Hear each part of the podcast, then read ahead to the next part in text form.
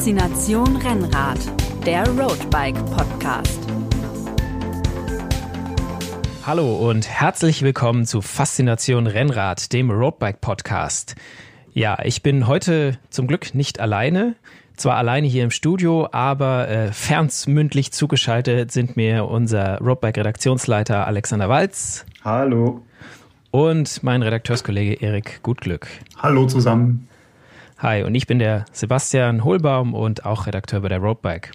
Ja, heute geht's um ein, wie in Faszination Rennrad, wie eigentlich fast jede Woche geht's auch um ein Faszinationsthema, äh, nämlich um die Faszination der Langstrecke. Also möglichst lange, möglichst weit auch mit dem Rennrad unterwegs zu sein. Und ähm, da steigen wir gleich mal direkt äh, ein mit der Frage, was ist denn eigentlich eine Langstrecke? Also wie viel Kilometer oder wie viel Zeit oder wie viel habt ihr da eine Definition äh, für euch gefunden? Also ich glaube, die Meinungen gehen da wirklich weit auseinander. Für mich ist es gedanklich immer so grob ab 200, würde ich sagen. Also 200 Kilometer, Ordentlich. aber im Grunde alles, was äh, auch so den Begriff Marathon vorne wegstellt. Also wenn ich jetzt an Events denke, das wären so meine, äh, meine Eckpunkte, aber am Ende hängt es natürlich schon auch dran, wie lang sitze ich auf dem Rad. Also ich kann auch bei 100 Kilometer Gravel leiden und, und das Gefühl haben, das ist eine lange Strecke. Äh, insofern ist es, glaube ich, schwierig, da jetzt wirklich einen Knopf dran zu machen und zu sagen, das ist Langstrecke oder das nicht. Erik, hättest du da auch so, könntest du dem zustimmen oder hast du was anderes? Nee, gehe ich eigentlich mit. Für mich, ich hätte so als alles über 200 Kilometern auf dem Rennrad ähm, definiert. Und äh, wie Alex gerade schon gesagt hat, wenn es dann natürlich äh, ins Gelände geht oder wenn es extrem viele Höhenmeter sind, dann sind es vielleicht auch schon nur 160, 180 Kilometer. Ja, also ich hätte auch, ähm, für mich ist so ein bisschen, ja, alles, was über 180, fast 200 Kilometer sind, äh, weil 180 ist beim Triathlon Langdistanz, ist die Radstrecke und danach muss man noch einen Marathon laufen. Also das darf noch nicht Langstrecke sein, sonst wäre es gleich viel zu, viel zu einschüchternd. Aber auch so, also was ihr gesagt habt mit der Zeit, also äh, ja, mit dem Gravelbike oder sogar mit dem Mountainbike ist man ja oft deutlich langsamer unterwegs und da kann sich auch 100 Kilometer können sich da ewig, ewig lang anfühlen. Also äh, da würde ich auch sagen, es ist eine schon eine fließende Definition. Mit 200 Kilometer beim Rennrad ist man, finde ich, schon das ist ein guter Richtwert. Aber und, und sagen wir mal, ja, alles über dreieinhalb, 4.000 Höhenmeter ist auch äh, schon ordentlich, auch wenn da die Kilometer dann ein bisschen weniger sind. Ähm, aber ja, es geht auch einfach wenn man einen bestimmten Grad des Leidens erreicht hat, dann wird manchmal jede Strecke zur Langstrecke. Ähm, wir haben ja, wir sind ja jetzt nicht äh, von ungefähr bei diesem Thema zusammen hier zu dritt im Podcast, denn wir sind alle, wie soll man sagen, gestandene Langstreckler. Äh, wir sind alle so, haben sowas schon mal gemacht, sonst könnten wir uns darüber schlecht austauschen. Aber sagt doch mal, was waren eure, eure längsten Touren bisher? Vielleicht eure, eure Top 3, auch vom, vom, wie soll ich sagen, vom, vom Maß des Leidens her, was waren die, die härtesten und die längsten Touren? Also ich habe magst du oder? Ja, ich, ich mache einfach mal den Anfang. Ich habe mir hier mal parallel äh, mein, mein Strava-Profil aufgemacht und mir die meine Aktivitäten mal nach Distanz sortiert. Also ich komme auf 311 Kilometern als, äh, als längste äh, oder als weiteste Distanz. Das war auch von der Fahrzeit her am längsten der Stoneman im letzten Jahr. Hatten wir auch eine, eine Reportage im Heft ähm, mit über 6000 Höhenmetern. Also das ist bisher so mein, äh, meine Langstreckentour, die, die da so alles überstrahlt. Meine, meine erste 200 bin ich gefahren 2012. Da gab es leider noch kein Strava, deswegen taucht das hier in meiner Liste nicht auf. Ähm, da bin ich damals von Greifswald, wo ich studiert habe, ähm, nach Hause zu meinen Eltern nach Berlin gefahren. Das waren 220 Kilometer und da war ich danach, äh, kann ich mich entsinnen, noch drei Tage lang ganz schön bedient. Okay, Alex, kannst du das toppen, die 300 Kilometer? Die 300 kann ich toppen. Ich fange aber trotzdem am Anfang an. Also mein, mein Einstand habe ich gegeben, wie, wie viele unserer Leser, sicher auch in unserer Hörer beim, beim Ötztaler. Das war für mich so äh, ein magisches ähm, Event, bei dem ich immer teilnehmen wollte. Habe ich dann auch, ich glaube, inzwischen viermal äh, teilgenommen. Und äh, dann kam da der Alpentraum, Endura-Alpentraum, den wir ja mitveranstaltet haben damals. Das war glaube ich, was die Höhenmeter angeht, das härteste. Also das waren auch über 6000. Ähm, schon ein ganz schöner Riemen an einem Tag über die Alpen. Äh, es gab dann noch ein paar andere Sachen dazwischen. So eine magische Zahl war auch die, die erste 300, die ich in Mecklenburg gefahren bin. Eigentlich jetzt nicht so das super anstrengende oder ermüdende Rennen, was die Höhenmeter angeht. Aber diese, diese 300 Kilometer mal zu knacken, also da hatte ich schon Respekt vor und ich erinnere mich an die Diskussionen, die wir im, im Vorfeld geführt haben. Das war tatsächlich schon ein bisschen aufregend auch alles. Da spürt man, dass einem so ein bisschen das Herz dann äh, nicht in die Hose rutscht, aber dass man schon auf einmal, also das zeugt ja auch von dem Respekt, den man gegenüber so einer Distanz hat dann. Genau, also das sind einfach auch die, das ist die Magie der Zahlen irgendwo und ähm, völlig oder komplett nicht zu greifen war für mich dann Trondheim-Oslo, äh, wo mich äh, Björn Hensler dann, unser Fotograf, irgendwann überredet hat, da mitzufahren. 543 Kilometer sind es in einem Riemen. Also wir saßen über 19 Stunden im Sattel, waren weit über 20 Stunden unterwegs. Ähm, das war definitiv von der Strecke und auch von der Dauer das härteste und, und das längste. Ja, das sind, das sind schon echt äh, Zahlen. Also da kann ich nicht ganz mithalten. Ähm, eine meiner wirklich ersten langen Touren war auch gleich meine zweitlängste. Das war nämlich auch der Alpentraum, äh, den wir zusammengefahren sind, äh, 2013, der erste. Ähm, auf Platz äh, drei ist dann der, der zweite Alpentraum 2014 und der Ötzi kommt danach. Und ganz oben ist tatsächlich ähm, eine äh, Strecke, die ich dieses Jahr gefahren, äh, letztes Jahr 2020 gefahren bin im Sommer. Ähm, das war der Orbit 360 in Baden-Württemberg. Das ist so eine Gravel-Serie, äh, die es in jedem Bundesland gibt. Da gibt's so eine vorgegebene Strecke, die man dann abfahren kann. Und das waren 260 Kilometer, also knapp mehr. Ähm, da war ich auch äh, ja ein bisschen länger sogar. Das war, glaube ich, auch meine längste Zeit, die ich unterwegs war mit 12 Stunden 40 hatte in Anführungszeichen nur viereinhalbtausend Höhenmeter, aber ja, wir haben es ja vorhin schon gehabt auf dem Gravelbike und so. Da ist man zwischenzeitlich äh, nicht ganz so nicht ganz so flott wie mit dem Rennrad. Ja, und interessanterweise, also bei den, bei, bei meinen längsten Touren, da sind ja einige Events dabei, wie Alpentraum, zweimal der Ötztaler, einmal das, der Schwarzwald Super äh, mit, mit 220 Kilometern ähm, und dann aber auch, ja, in den auch drei 200 Kilometer Touren und eine 260er, die ich alleine gefahren, beziehungsweise den, den Orbit 360 zum Glück nicht alleine, sondern zu zweit. Aber ja, das andere, ein, einige Events, aber auch einige, einige Solo-Touren sind da dabei.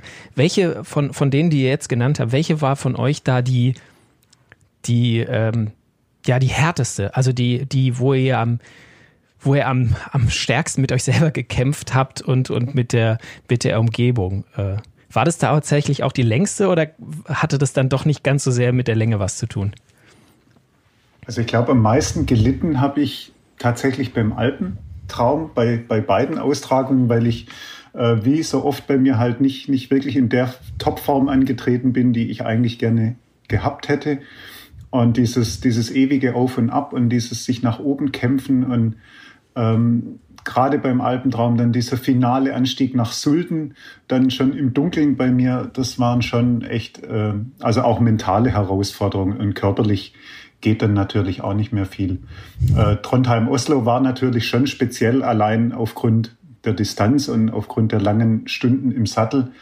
Ähm, die ersten 400 liefen echt gut und dann aber irgendwie kam der Einbruch und damit auch der Gedanke, dass es ja jetzt nochmal fast 150 Kilometer sind. Also selbst wenn wir den Schnitt gehalten hätten, fünf Stunden und am Ende waren es dann deutlich mehr.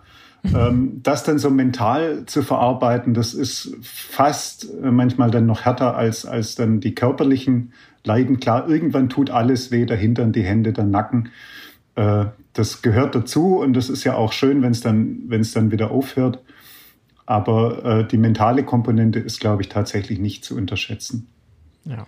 Ich glaube, ich habe tatsächlich damals bei der 200 am meisten gelitten, weil beim Stoneman, so komisch das klingt, auch weil, weil der Kurs dort deutlich anspruchsvoller ist, aber das hat mir nicht so, da hatte ich nicht so sehr mit, mit mir selber körperlich zu kämpfen. Ähm, einfach, Vielleicht besser in Form. Bitte? Vielleicht besser in Form gewesen. Ja, also tatsächlich, weil ich einfach in der Vorbereitung regelmäßig längere Touren gefahren bin zwischen 150 und 200 Kilometern. Ähm, beim Stoneman war es wirklich so, dass mir dann eher so das Wetter zugesetzt hat in den letzten vier Stunden, als es dann dunkel wurde, es fing an zu regnen, es war kalt. So von den, von den Beinen her und vom, vom Hintern und vom Rücken, alles noch super. Aber damals meine erste 200, da nach Berlin, da weiß ich noch, ich war dann so ungefähr 20 Kilometer vor dem Ziel, bin ich, ähm, bin ich durch Bernau gefahren, was ja ein kleines Stück nördlich von Berlin liegt. Und da war ich so auf gewohntem Gebiet oder da kannte ich mich dann aus, brauchte ich auch keine Navigation mehr. Und da wusste ich dann, okay, du schaffst es. Ähm, und das war für mich so ein völlig erlösendes Gefühl, weil ich echt äh, vorher noch überlegt hatte, ob ich in Bernau einfach in die S-Bahn steige und den Rest mit der S-Bahn fahre, ähm, aber mich dann irgendwie doch noch da, da durchgebissen habe. Aber damals bin ich halt noch mehr ähm, Radrennen gefahren und habe halt üblicherweise vielleicht drei, vier Stunden trainiert und habe, glaube ich, acht Stunden fast gebraucht an dem Tag. Also das war für mich einfach völlig out of the box. Ja, ja, das, also das war dann so weit aus der aus der Komfortzone auch raus und aus dem, was man überhaupt, was man schon mal erlebt hat und einschätzen konnte, dass es dann nicht nur, dass es deswegen auch noch mal härter wurde. Ja, also, also ich, das ist natürlich auch so ein, so ein Punkt äh, Wetter und, und die äußeren Umstände. Das, das kann so ein Ritt natürlich schon auch echt in die Länge ziehen. Also äh, eins meiner Erlebnisse war tatsächlich auch Stoneman, allerdings die, die Mountainbike-Variante mit dem Gravel-Rad, die wir sogar auf zwei Etappen gefahren sind. Also das waren eigentlich nicht die Riesendistanzen, aber zwei Grad und Dauerregen wirklich von früh bis spät. Das zieht dir irgendwie so die Körner aus dem Körper und du bist dann auch einen ganzen Tag unterwegs, wenn gefühlt jeder zweite Tritt ins Leere geht, weil das Hinterrad im Schlamm nur noch durchdreht. Mhm. Und äh, du kannst dann deine Hände nicht mehr spüren am Ende. Wir haben kaum das Hotel gefunden, weil die Navigation ausgefallen ist und wir echt nicht mehr auf Google die Adresse eintippen konnten. Also das war schon hart, ohne dass es jetzt wirklich so eine, eine klassische Langstrecke eigentlich war, aber einfach ein wahnsinnig langer Tag im Sattel und natürlich ein unglaubliches Gefühl, das dann doch geschafft zu haben und anzukommen, langsam wieder aufzutauen. Also das ist ja das, was am Ende dann auch für alles entschädigt irgendwo. Aber da stelle ich das mir immer die Frage, ist es nicht sogar härter, am nächsten Tag sich wieder in den Sattel zu setzen und wieder in Anführungsstrichen nur 150 zu fahren? Ähm, oder ob es nicht besser ist, die 300 in einem Stück durchzufahren?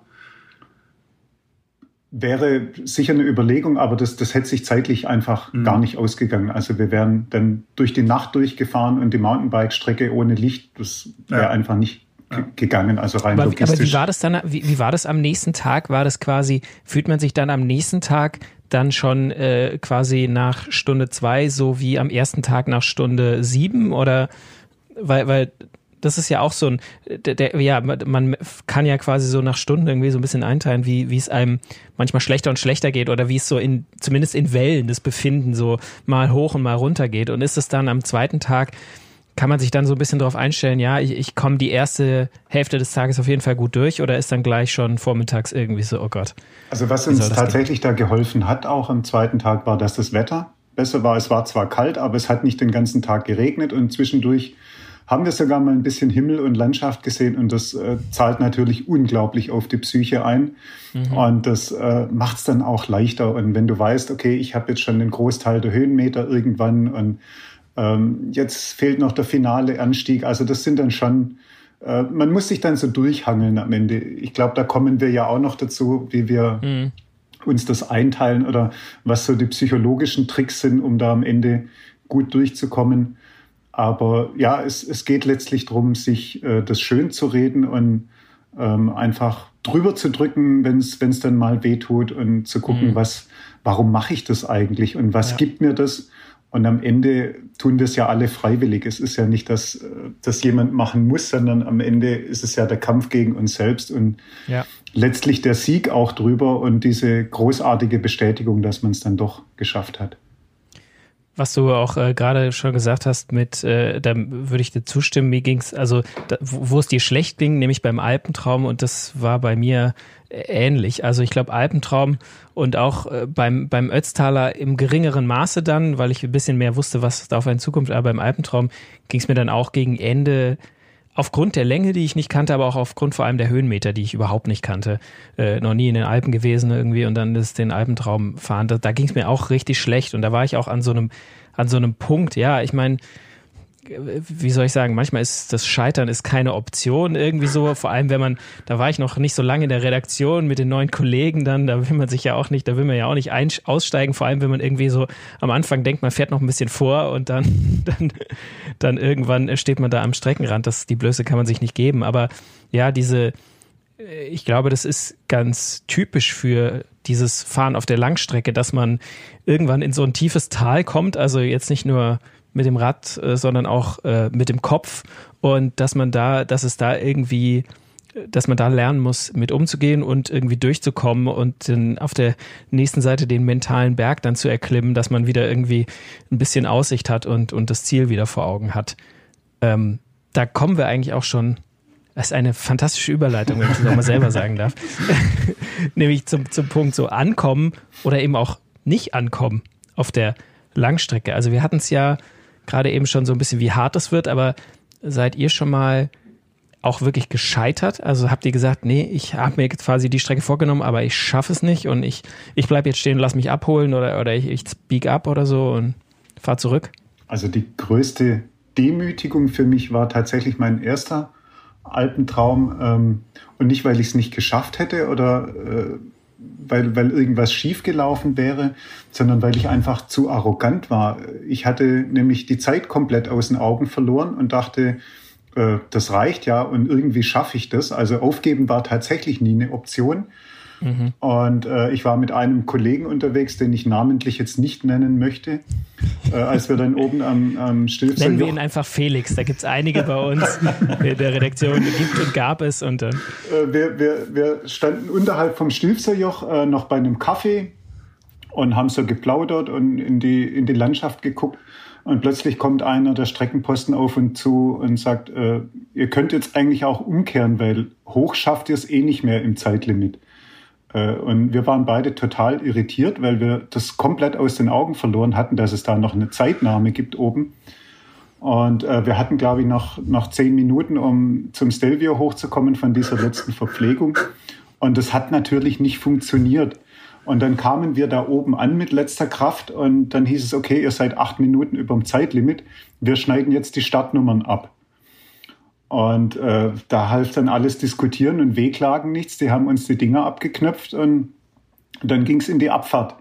Und äh, ja, Kollege Felix hat dann auch äh, seine Konsequenzen gezogen und hat dann unten das Rennen beendet nach der Stelvio-Abfahrt. Und das war für mich tatsächlich nie eine Option, weil das ist mein Anspruch, wenn ich irgendwo an den Start gehe, dann muss ich ankommen. Also da das, das lasse ich gar nicht zu, den Gedanken. Und dann habe ich mich durchgequält und ich bin angekommen, aber natürlich nicht in der offiziellen Wertung. Und das hat schon, das hat schon echt wehgetan. Und das also es war quasi, es war mehr ein, es war mehr ein Scheitern auf dem Papier, genau, als ein tatsächliches Scheitern. Also ich hatte also. es dann für mich bewiesen, dass ich es kann. Und mhm. ich glaube, diese acht Minuten wären locker irgendwo drin gewesen an irgendeiner Verpflegung. Mhm. Das war nicht das Thema. Aber äh, ja, ich habe mein Lehrgeld bezahlt. Das ist mir Gott sei Dank nie wieder passiert. Und das war schon ein bitterer Moment. Aber da war ich echt auch durch. Nach diesem mhm. äh, Event war ich echt am Ende. Also so ein, so ein Scheitern, von dem kann ich jetzt nicht berichten. Also die Strecken, die ich mir wirklich vorgenommen habe, die habe ich eigentlich auch immer geschafft. Ähm, mit, mit einer kleinen Ausnahme. Ich hatte letzten Sommer in Vorbereitung auf den Stoneman wollte ich eine lange Tour so von 220 bis 240 Kilometern durch den Taunus fahren. Und es war aber sehr, sehr warm. Und ich hatte schon so befürchtet, naja, mal gucken, ob du das mit der Hitze so lange aushältst. Und hatte mir schon so ein, also die Strecke so geplant, dass ich auch jederzeit dann abkürzen und direkt nach Hause fahren konnte. Und das musste ich dann äh, auch irgendwann tatsächlich ziehen, die Option, weil ich einfach gemerkt habe, mit, mit meinen Watt, die ich immer so am Anstieg fahren wollte, wo ich wusste, der Puls, der bleibt so in den 160ern, das ist so kurz unter der Schwelle. Ähm, der kletterte dann auf einmal mit derselben Wattzahl in Richtung 190. Ähm, und da habe ich dann entschieden, okay, äh, das bringt jetzt gar nichts, du machst dich hier nur kaputt. Ähm, wahrscheinlich hätte ich es geschafft, wenn es jetzt ein Event gewesen wäre und ich das mein Saisonziel gewesen wäre und ich das gemusst hätte. Aber in dem Fall ähm, waren es dann am Ende 165 Kilometer mit zweieinhalbtausend Höhenmetern. Das war dann auch noch ein, ein gutes Training. Das würde ich mal so als, als mein Scheitern äh, bezeichnen. Dann aber dann, dann, äh, jetzt wo ihr so ehrlich seid und dann, da, da können wir gleich im Anschluss nochmal drüber sprechen. Ich hatte so ein ähnliches Erlebnis auch bei einem Event und ähm, äh, weswegen ich da jetzt auch besonders drauf komme, ist, weil es da auch um so eine quasi eine offizielle Abkürzung ging. Also ich war beim Schwarzwald Super, dem Radmarathon im, im, im Schwarzwald da bei Freiburg am Start, der auch gute amtliche Werte hat. Also es sind 252 Kilometer, glaube ich, auf der längsten Runde gewesen in dem Jahr und 6.500 Höhenmeter und war auch mit einem Kollegen unterwegs und an der letzten sozusagen Verpflegungsstelle, bevor dann der, der Kandel äh, noch kommt und äh, man dann äh, ja äh, nochmal in, zurück ins Ziel muss, haben wir gesagt, auf das äh, wir haben ka kaum noch zu trinken. Irgendwie, klar, wir können es jetzt ausfüllen, aber schaffen es dann bis zur nächsten Verpflegung. Und es ist sehr warm, sehr sonnig. Es war ein toller Septembertag. Ähm, äh, und zum ersten Mal beim Schwarzwald Super auch Sonnenschein den ganzen Tag und blauer Himmel was uns dann halt auch, wie du sagst, mit der Hitze. Und da haben wir dann eben die Option gezogen, von der Goldstrecke auf die Katzengoldstrecke umzusteigen, die immer noch 220 Kilometer hatte und viereinhalbtausend Höhenmeter, aber halt ohne Kandel. Ähm, dann doch etwas einfacher war. Aber ja, dies, das war halt auch nur möglich, weil es diese, weil es diese Abkürzungsstrecke gab. Und sonst äh, wären wir nämlich an der, an der Silberabzweigung, äh, sind wir vorbeigefahren und äh, dann hätte es Krisen quasi entweder Gold oder ihr kommt halt, ihr kriegt halt keine Medaille am Ende. Und ähm, das ist natürlich, ich finde, das macht es einem auch manchmal etwas einfacher, das Ausgeben. Was du gerade gesagt hast, Erik, du hast deine Strecke schon so geplant, du wusstest, ah ja, an den Punkten kann ich abkürzen. Und ähm, ja, wenn man die Möglichkeit hat, dann ist es natürlich auch einfacher, die zu ziehen, als wenn die einzige Möglichkeit ist, entweder ich schaff's oder ich schaff's dann halt nicht.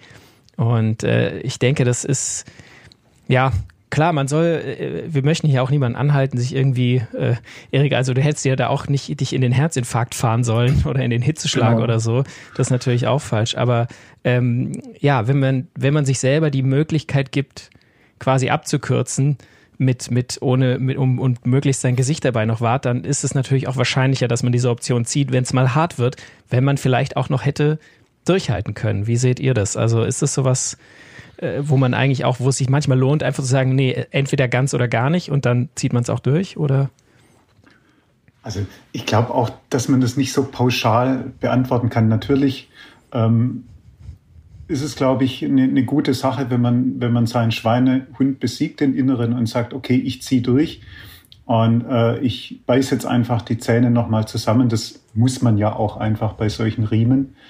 Aber wenn es dann tatsächlich an die Gesundheit geht oder, oder das Risiko dann überproportional äh, steigt, dann glaube ich, muss jeder für sich entscheiden, ob es das, ob's das wert ist. Vielleicht ist es auch die Gelassenheit des Alters bei mir, aber ich würde nicht um jeden Preis versuchen anzukommen. Also bei der Planung lasse ich das eigentlich nicht zu, diesen Gedanken, äh, das nicht zu Ende zu fahren oder, oder auszusteigen. Mhm. Das darf für mich nicht Teil der Vorbereitung sein oder äh, Teil meiner Gedanken, die ich mit auf die Strecke nehme. Das muss komplett ausgeblendet werden. Aber ich glaube, ich würde jetzt nicht auf Teufel komm raus über alle gesundheitlichen Risiken hinweg dann sagen, okay, jetzt hat es 35 Grad und ich habe nichts mehr zu trinken. Ich drücke mhm. da jetzt noch drüber, äh, egal was passiert. Das glaube ich, da muss man schon ehrlich zu sich sein, ob sich das lohnt. Manchmal kann es ja auch äh, helfen und ich habe solche äh, auch ähm, solche Erfahrungen aus dem Bekanntenkreis, dass man ähm, sich quasi, äh, bevor man komplett aufgibt, auch ein bisschen Druck nimmt und sich vielleicht die selbstgesteckten Zeitziele, wenn es jetzt um so einen Marathon oder so geht, äh, äh die mal ein bisschen lockerer nimmt. Also ich habe, ich kenne Leute, die haben sich tatsächlich während eines Wettkampfs, äh, das war halt Langdistanz-Triathlon, aber die haben sich während der Radstrecke, haben die sich eine Dreiviertelstunde unter den Baum gelegt weil es so heiß war und sie waren fertig und, und haben das Ding dann aber halt am Ende noch gefinisht sind angekommen, wie gesagt, wo auf jeden Fall auch noch ein Marathon hinten dran ist, der, wenn man nicht, äh, nicht ausgeruht ist oder eh schon äh, am Ende ist, dann schon nochmal locker vier Stunden dauern kann. Und quasi die haben, dadurch, dass sie gesagt haben, hey, ich, ich ziehe ich, ich, ich zieh's jetzt nicht auf das Zeitlimit so durch, ähm, genauso wie man sagt, ich möchte beim Ötzi unter zehn, unter neun Stunden oder so bleiben, wenn man vielleicht das nicht mehr erreicht, dass man, dass man quasi dann nicht komplett sagt, okay, jetzt ist alles egal, sondern äh, ich, ich, ich komme noch an, so wie Alex, wie du auch quasi gesagt hast, hey, auch ohne Startnummer kann ich den Alpentraum noch finishen und kann sagen, hey, ich bin die Strecke komplett gefahren. Und wie gesagt, also diese acht Minuten, die, die sind nicht meine Ehre, weil ich weiß, dir, da hätte ich halt einfach den einen Kaffee nicht trinken und den, den, den Riegel schneller essen ja. können. Ähm, so, sowas kann auch mal helfen, dass man nicht gleich äh, sagt, wenn ich ein Ziel nicht erreiche, dann, dann ist es alles vorbei. Also ich glaube, das macht es tatsächlich auch am Anfang einfacher, wenn man äh, unerfahren ist und nicht zwingend auf eine Zeitwertung hinarbeitet, einfach zu sagen, ich fahre auf Ankommen und ich möchte das Ding für mich äh, heimfahren und gucken, dass ich durchkomme und sich da jetzt nicht äh, unrealistische Zeitlimits zu setzen, weil klar, Einteilung ist alles und Pacing ist bei einer langen Strecke ein Großteil des Erfolgs und wer da natürlich am Anfang überzockt, der ist auch ganz schnell raus. Also da kenne ich auch aus meinem Bekanntenkreis viele Beispiele, die einfach überambitioniert zur Sache gegangen sind und dann beim Ötztaler am, am Jaufen raus waren oder es gab auch schon welche, die am Kütai sich dann abholen lassen mussten. Und das okay, versuche ich dann doch zu vermeiden. Ja, ja. Krass. Aber jetzt sind wir eigentlich schon, schon tief drin in den Tipps quasi für die Langstrecke. Also das eine ist realistische Ziele, ist, glaube ich, steht sehr weit oben auf der Liste. Und ich meine, dazu gehört auch ein bisschen das, ich finde es selber oder am Anfang zumindest fand ich es sehr schwer, auch so beim Alpentraum, weil ich das nicht einschätzen konnte, mir da ein Ziel zu setzen, weil, wie gesagt, ich konnte nicht, ich wusste meine eigene Leistung nicht in, in Relation zu dieser Herausforderung zu setzen. Also ich wusste nicht, ist, ist ein Zeitziel sowieso utopisch, ist Ankommen überhaupt das erstmal oder kann ich mir ein Zeitziel vornehmen und, und, und, und, und wie muss ich das machen? Also Zielsetzung ist wichtig, aber ist vielleicht nicht immer so das Einfachste, vor allem wenn man unerfahren ist. Was habt ihr denn noch für so für Tipps irgendwie, die, wie man so eine, so eine Langstrecke überlebt? Also ich glaube, zum, zum Thema Pacing gehört immer auch, dass man sich ähm, vielleicht eine Gruppe sucht oder mit ein paar Leuten an den Start geht, von denen man vielleicht annimmt, dass, dass die in einer ähnlichen Leistungsklasse fahren. Das macht es entspannter. Und ähm, im Zweifelsfall, wenn man unterwegs eine Gruppe findet, äh, sollte man da nicht auf Teufel komm raus dranbleiben. Also es spart natürlich eine Menge Kraft und zieht den Schnitt unglaublich nach oben, wenn man zu mehreren fährt und sich abwechseln kann. Aber wenn das äh, Tempo zu hoch ist äh, der Gruppe und, und man, man überzockt, dann, dann wird's natürlich ganz schön bitter. Und mhm. wenn der Stecker mal raus ist, dann, dann findest du, glaube ich, ganz selten den Tritt wieder. Also da dann lieber auch mal eine Gruppe ziehen lassen und vielleicht auf die nächste warten und ein bisschen langsamer machen äh, um da nicht die eigenen Grenzen frühzeitig zu, zu überschreiten. Das, das glaube ich, ist so ein guter Tipp. Das hättest du für meinen, vor meinem, äh, vor meiner Ötzi-Teilnahme hättest du mir das nochmal einhämmern müssen. Also das haben ich, sie mir tatsächlich damals eingehämmert. Ähm, hm. Versuch am Brenner, ähm, genau, dein genau, Tempo zu fahren genau, und nicht das Tempo das der Gruppe, ja. weil der ist so flach genau und der war's. läuft so gut.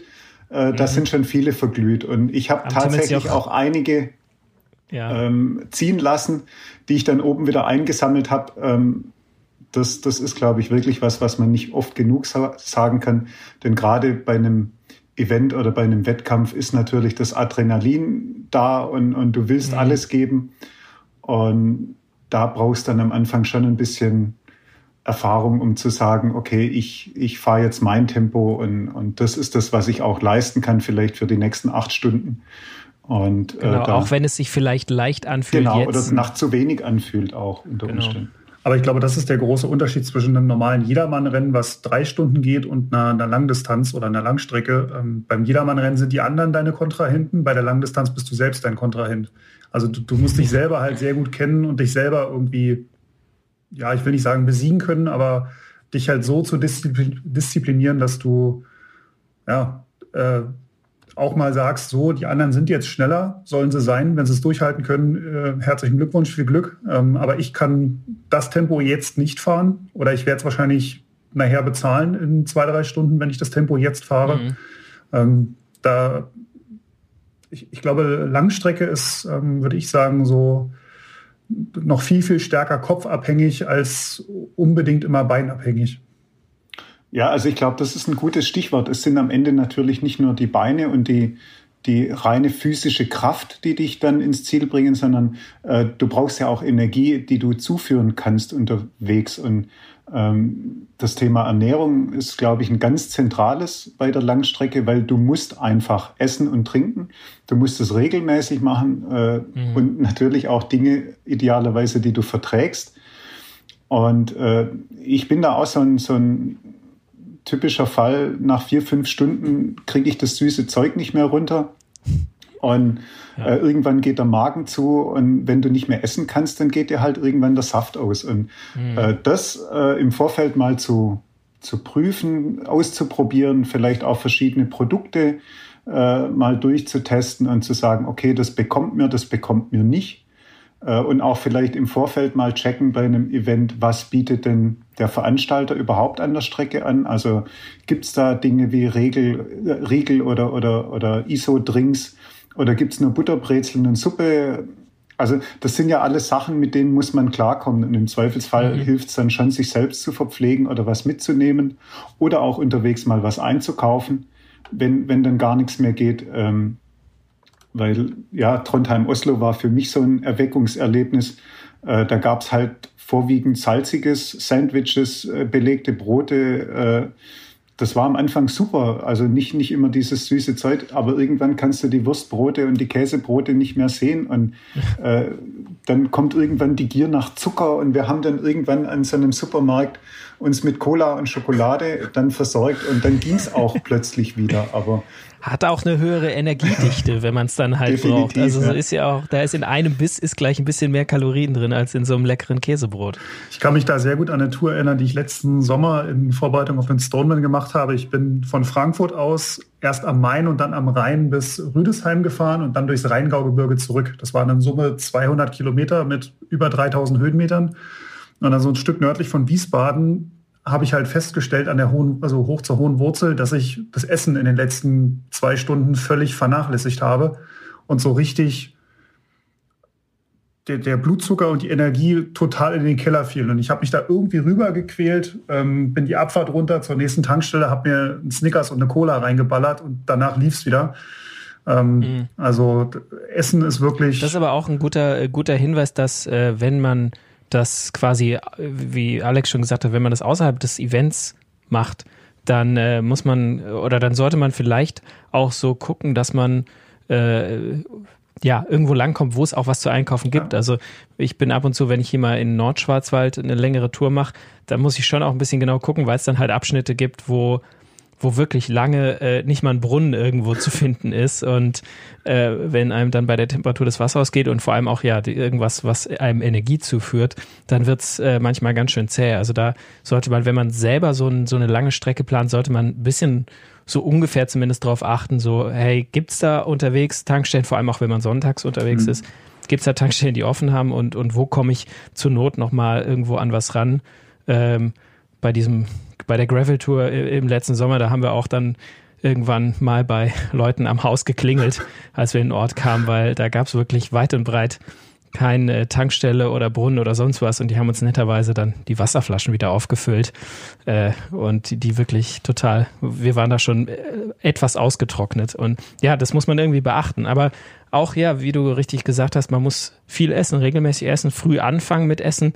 Ähm, und, und ja, manchmal denkt man so, hey, in der letzten Stunde habe ich gar nichts gegessen. Wenn man das denkt, dann ist es schon fast ein bisschen spät, da muss man eigentlich schon nachlegen, aber ja, irgendwann wenn im Laufe eines Tages dann geht es manchmal nicht mehr mit dem Nachlegen und dann, dann, dann wird's, dann kann es richtig schwierig werden. Ja, auch das, das, das Trinken ist ein Thema, wenn es dann vielleicht nicht so heiß ist oder wenn es jetzt kein Sommertag ist, sondern du bist eher bei Kälte unterwegs, äh, dann stellt sich auch oft so dieses Durstgefühl nicht so ein. Und wenn er dann kommt, dann ist es oft zu spät. Mhm. Also mhm. das ist, glaube ich, wirklich so, da sollte man sich selbst ein bisschen disziplinieren und gucken, dass man regelmäßig zur Flasche greift und, und eben dann ein paar Happen isst, um da nicht zu dehydrieren oder, oder die Leistung dann zu verlieren. Ich Wer das, äh, wer das irgendwie äh, sehr, für, für wen es sehr schwierig ist, ich meine, es gibt sogar die Funktion, dass man äh, bei, zumindest bei den Garmin-Radcomputern, so einen Autoalarm mhm. äh, einstellt, der dann alle 20 Minuten oder so, oder also nach einer bestimmten Zeit, die man einstellen kann, piepst. Mhm.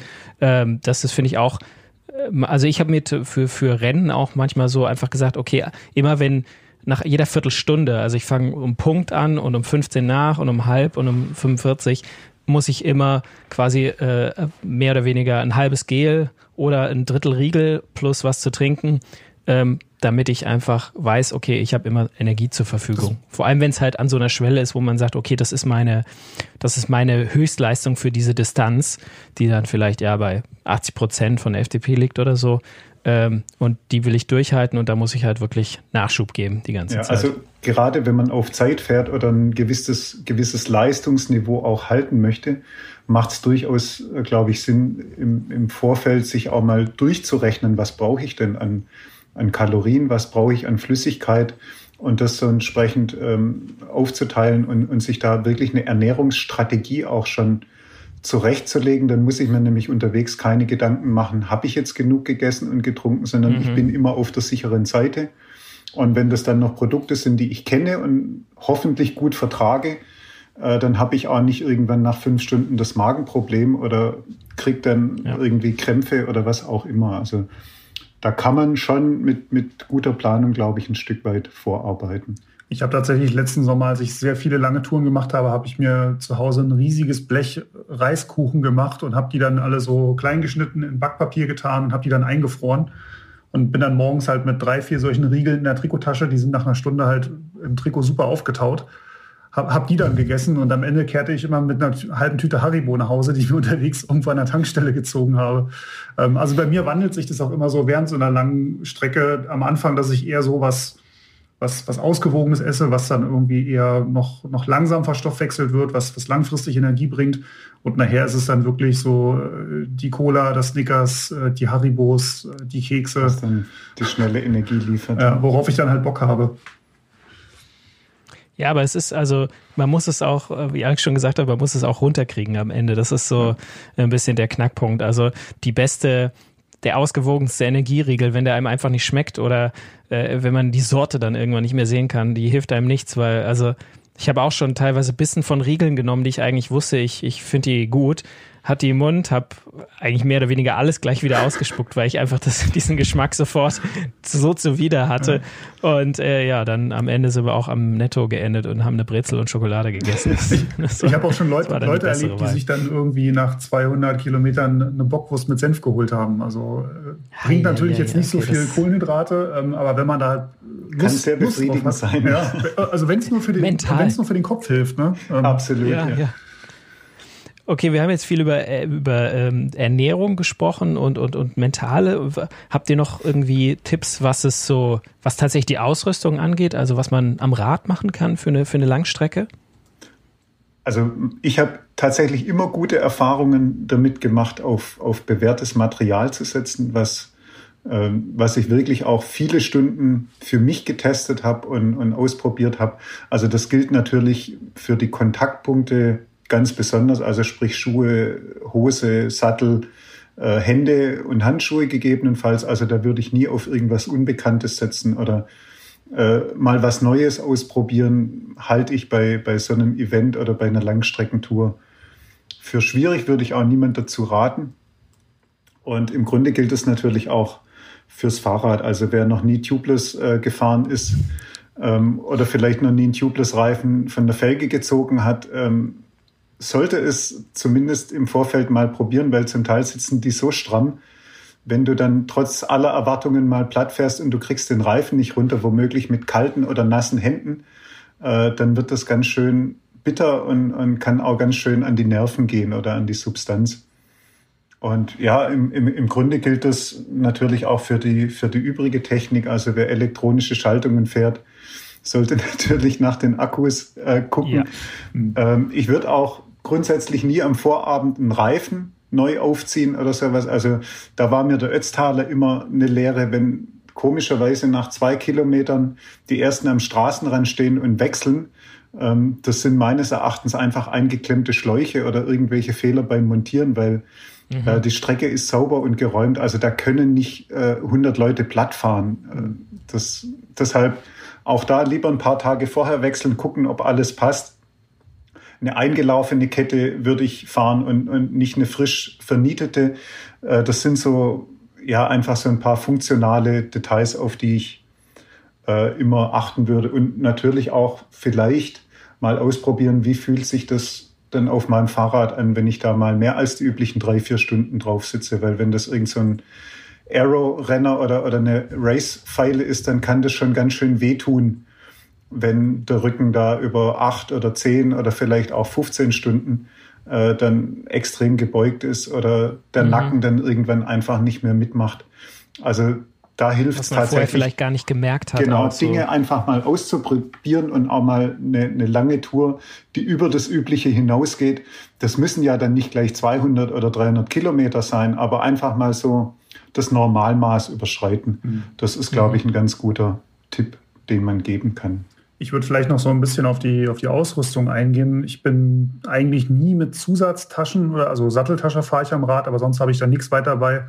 Aber letztes Jahr dann tatsächlich auch öfter mal so ein kleines Lenkertäschchen vorne dran gehabt, wo einfach nochmal drei, vier Riegel reinpassen, wo irgendwie nochmal Geld reinpasst, vielleicht irgendwie ein paar Armlinge, weil man die früh morgens noch braucht, aber dann nach zwei, drei mhm. Stunden nicht mehr und man die nicht die ganze Zeit in der vollen Trikottasche haben will.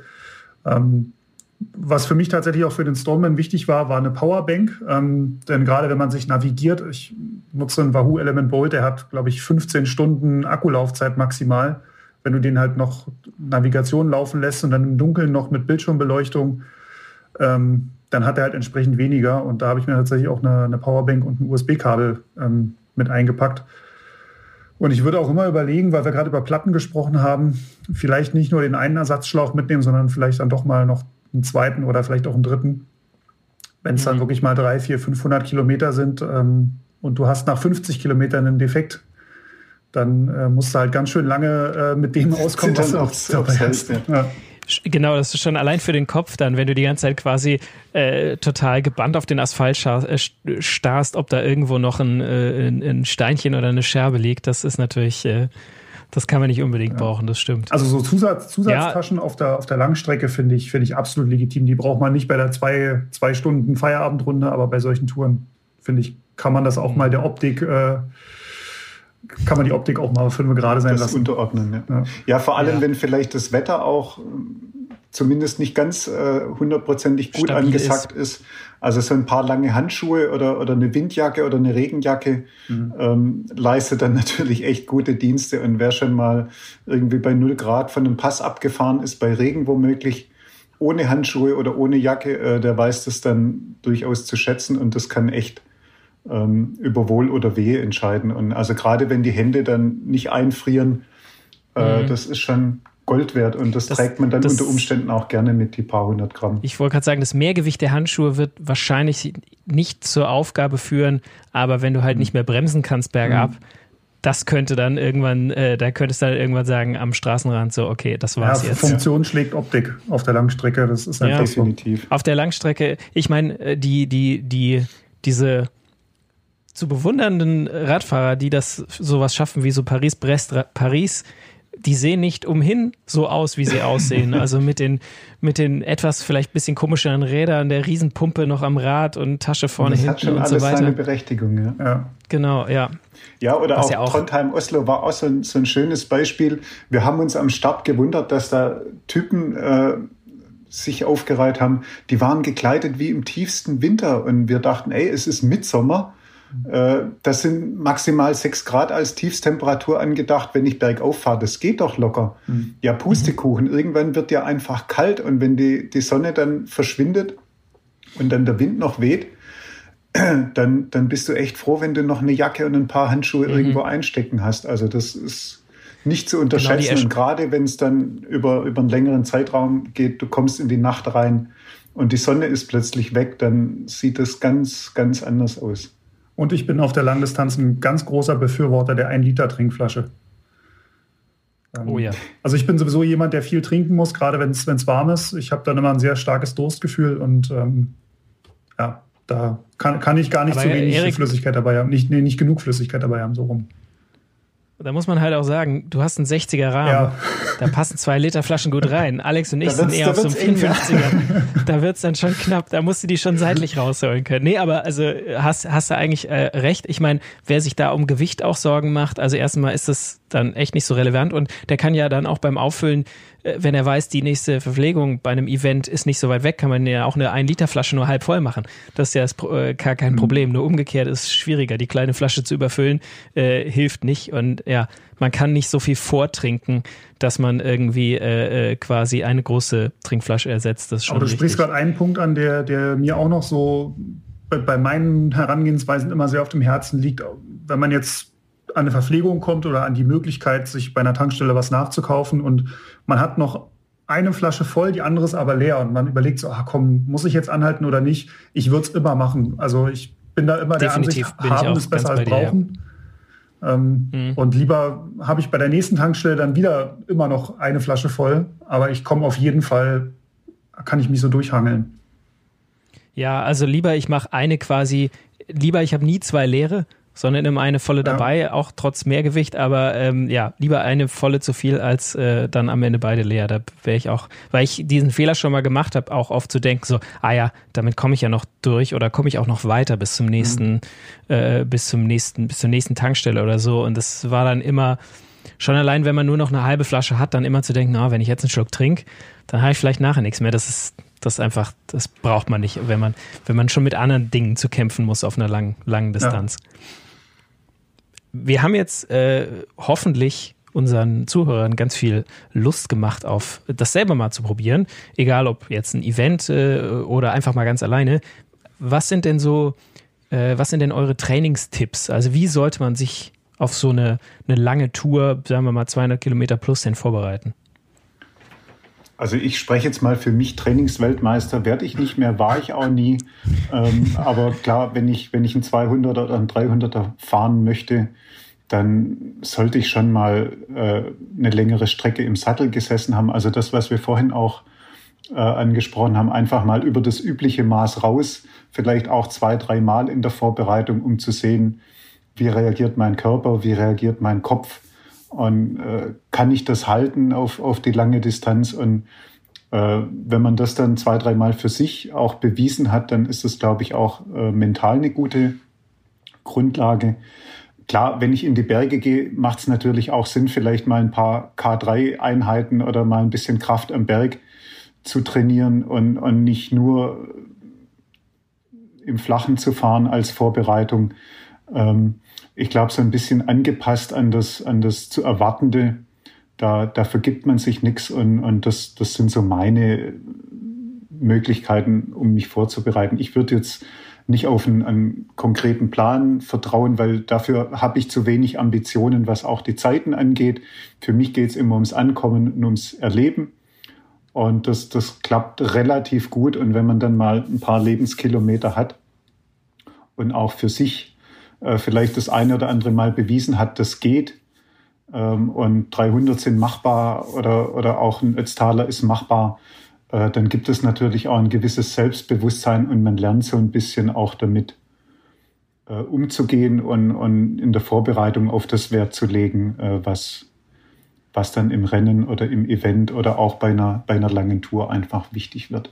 Ich würde mich da sogar anschließen und sagen, dass das Training für die Langstrecke gar nicht so extrem strukturiert sein muss, sondern dass wirklich das lange Fahren oder das, das regelmäßige, immer längere Fahren ähm, die beste Vorbereitung ist, weil du zum einen deine Ausdauer verbesserst, also körperlich, zum anderen deinen Stoffwechsel auch trainieren kannst und äh, Ernährung austesten kannst und Ernährungsstrategien.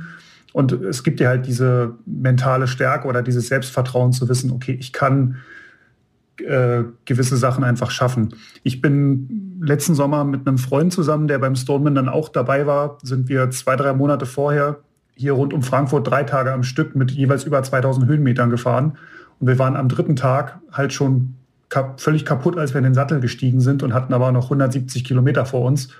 Und wir haben aber an dem Tag gemerkt, egal wie scheiße es uns geht, auf, auf gut Deutsch gesagt, 250 Watt am Berg gehen bei uns immer. Ähm, und das war so, das hat uns total viel Zuversicht für den Storm dann gegeben, dass mhm. wir gesagt haben, selbst wenn wir dann nach acht oder zehn Stunden in die Krise kommen, dann nehmen wir halt einen Gang raus, aber wir kommen auf jeden Fall ähm, wir wissen, ins Ziel. Was geht. Ja. ja. Also ich glaube, das ist tatsächlich auch noch ein Punkt, den man nicht unterschätzen darf, wenn man nämlich gute Gesellschaft hat. Ja. Also ähm, im Zweifelsfall hilft es, glaube ich, immer mit, mit Leuten zu fahren, die man kennt, die man einschätzen kann, die man auch mag.